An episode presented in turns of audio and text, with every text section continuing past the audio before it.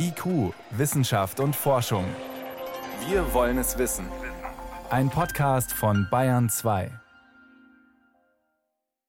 Die Hitze, heute in unserem Schwerpunkt Folgen der Klimakrise. Tier- und Pflanzenwelt, Artenvielfalt, die leidet oder die Landwirtschaft. Wichtige Punkte, um die wir uns kümmern müssen, aber auch um die eigene Gesundheit. Natürlich ist der menschliche Körper anpassungsfähig, aber nur in einem begrenzten Rahmen und zum Beispiel als Bauarbeiter in der Mittagshitze auf frischem Asphalt bei 38 Grad im Schatten ohne Schatten nicht gut. Auch für kranke Menschen kann es schnell gefährlich werden. Vor der Sendung konnte ich darüber mit Claudia Treidel-Hoffmann sprechen. Sie ist Gesundheitsforscherin an der Uni Augsburg und am Münchner Helmholtz-Zentrum für Umweltforschung. Und ich habe sie gefragt, was genau passiert denn im Körper bei ungewöhnlich hohen Temperaturen? Ganz konkret bedeutet das, dass insbesondere Kranke noch kränker werden und der gesunde Mensch fühlt sich einfach groggy. Und was da passiert, ist Folgendes. Die vornehmste Aufgabe unseres Körpers ist, die Kerntemperatur so um die 37 Grad zu halten, weil da funktioniert unser Gehirn, da funktionieren unsere Organe am besten. Und diese Aufgabe, die wird sehr, sehr schwer, wenn es eben draußen so heiß wird. Und die Durchblutung der Haut erhöht sich einfach. Dann sieht man auch die Menschen mit den roten Köpfen. Und das passiert deswegen, weil dann Temperatur abgegeben werden möchte vom Körper, damit man runterkühlt. Was dann auch passiert, ist Schwitzen. Wir schwitzen dann einfach und versuchen dann unsere Körpertemperatur herunter zu regulieren.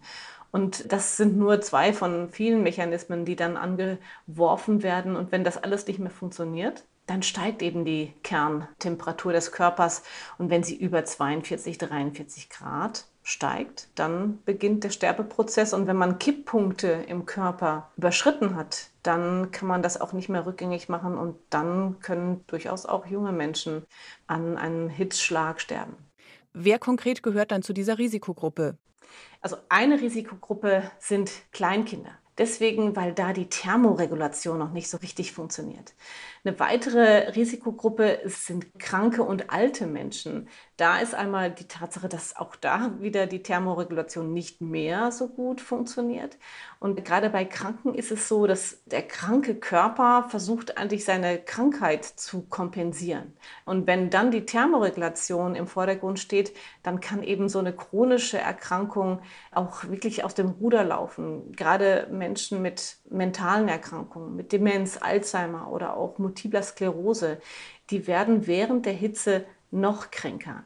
Eine letzte Gruppe, die noch ganz, ganz wichtig ist, das sind die Menschen mit Nierenerkrankungen, mit Niereninsuffizienz. Das sind zum Beispiel auch Patienten, die einen Diabetes haben, also eine Zuckerkrankheit. Und bei denen funktioniert dann die Niere noch schlechter, wenn man nämlich dann sogenannte Dehydrierungszustände, also wenn man einfach zu wenig Flüssigkeit im Körper hat, dann kann sogar auch die Niere die Funktion aufgeben. Und das sehen wir gerade, wenn so eine Hitzeperiode andauert, also wenn man wirklich drei, vier Tage die Hitze hat, der man ausgesetzt ist. Welche Rolle spielt zu warme Raumtemperatur beim Schlafen? Wie wichtig ist Schlaf in ausreichend kühler Luft? Das ist gerade der Punkt, wenn es so heiß ist und wenn es auch gar nicht mehr abkühlt nach 28 Grad Schlaftemperatur, ist eine Temperatur, wo sich weder Geist noch Körper erholt. Dann hat man einen sehr, sehr unruhigen Schlaf, man schwitzt dann sogar nachts und das führt dazu, dass man dann den Tag in der Hitze noch schlechter kompensieren kann. Dann passieren auch Fehler im Alltag, Arbeitsunfälle sind dann noch wahrscheinlicher. Insofern ist es eine sehr umfassende Gefahrensituation, die zum Teil wirklich bagatellisiert wird. Jetzt ist es die Temperatur nicht alleine. Wir alle wissen, man kann wunderbar in die Sauna gehen und kommt vielleicht sogar gesünder wieder raus. Welche Faktoren spielen zusammen, damit es für den Körper wirklich stressig bis lebensgefährlich wird? Der große Punkt ist die andauernde Hitze. Und deswegen sehen wir tatsächlich auch erst nach zwei, drei Tagen die Patienten mit chronischen Erkrankungen, die dann nämlich in die Krankenhäuser reinkommen.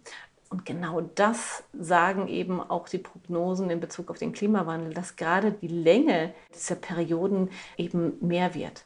Dabei ist in diesen Hitzewellen der Unterschied zwischen Stadt und Land teilweise enorm, vor allem je länger es andauert. Bis zu 10 Grad kann es am selben Tag in der gleichen Region bedeuten, ob ich in der größeren Stadt oder auf dem Land bin. Was speziell kann man in der Stadt tun? Die politisch Verantwortlichen, Stadtplanung und so weiter. Was fordern, was wünschen Sie sich da? Wir haben den sogenannten Hitzeinseleffekt in den Städten. Und dann kommt dazu, dass wir in den Städten eben nicht nur die Temperatur haben, sondern eben auch Schadstoffe, die dann zunehmen.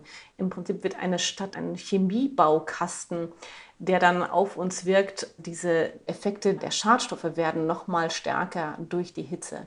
Letztendlich sind es Jahre wie 2003 und 2018, wo schon mehr als 9000 Menschen ihr Leben gelassen haben. Das werden ja die kühleren Jahre werden. Insofern müssen wir Städteplanung anpassen. Insbesondere brauchen wir Grünflächen und dann natürlich auch die richtigen. Es geht nicht so wie am Potsdamer Platz, dass da eine Birke neben der anderen steht, weil die Birke ist nämlich der Hauptverursacher von Allergien.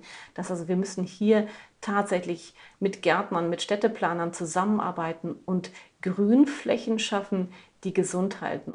Wir wissen auch, dass einfach die Farbe Grün allein macht schon gesund. Da gibt es Studien dazu. Wir brauchen Grünflächen in der Stadt. Die Stadt muss sozusagen ländlicher werden. Neben dem direkten Einfluss auf die Gesundheit haben diese Hitzewellen auch indirekte Folgen. Welche wären das? Das sind zum Beispiel Effekte auf die Entwicklung von, von Zuckerkrankheit. Wir wissen, dass Diabetes und Entwicklung von Hitze miteinander verbunden sind. Was wir aber auch sehen durch den Effekt der Erderwärmung ist Veränderung von Ökosystemen. Zum Beispiel auch die Verteilungsmuster von Zecken oder auch von Mücken sich verändern. Und das hat auch dazu geführt, dass die Borreliose sich ja, verdoppelt hat in den letzten fünf Jahren. Zum Beispiel haben wir auch ganz neue Erkrankungen bei uns, wie zum Beispiel das Westnil-Fiebervirus.